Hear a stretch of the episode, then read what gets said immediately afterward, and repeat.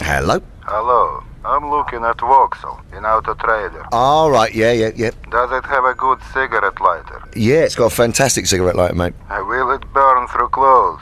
Yeah, it'll burn th- the clothes. Yes. Um, uh, it it might burn through clothes, yeah. I'm not, Would it make big man cry like little baby? um, I don't... Well, I wouldn't, I wouldn't have thought so. I'm very disappointed.